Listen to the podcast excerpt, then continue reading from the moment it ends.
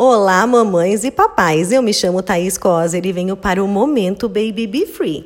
Se você tem um filho com APLV, essa dica provavelmente será muito útil. Vamos lá? Ao contrário do que se pensa, não é tão comum encontrar derivados do leite da vaca em cosméticos.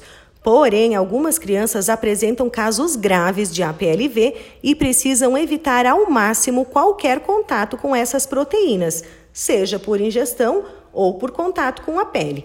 Agora presta atenção, tá? Para você entender quais os passos que você deve seguir para garantir que o seu cosmético não tenha essa proteína.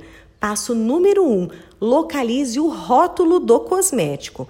Se nesses ingredientes contiverem qualquer forma de caseína ou qualquer menção de leite, milk, iogurte ou whey protein, esse cosmético deve ser desconsiderado.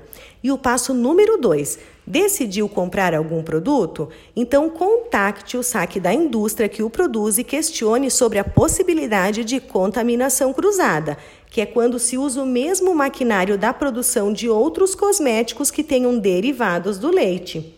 E não surtem, tá? Este passo não precisa ser feito por todas as famílias de crianças APLV, somente para aquelas que apresentam casos graves que podem reagir a mínimas quantidades de proteína.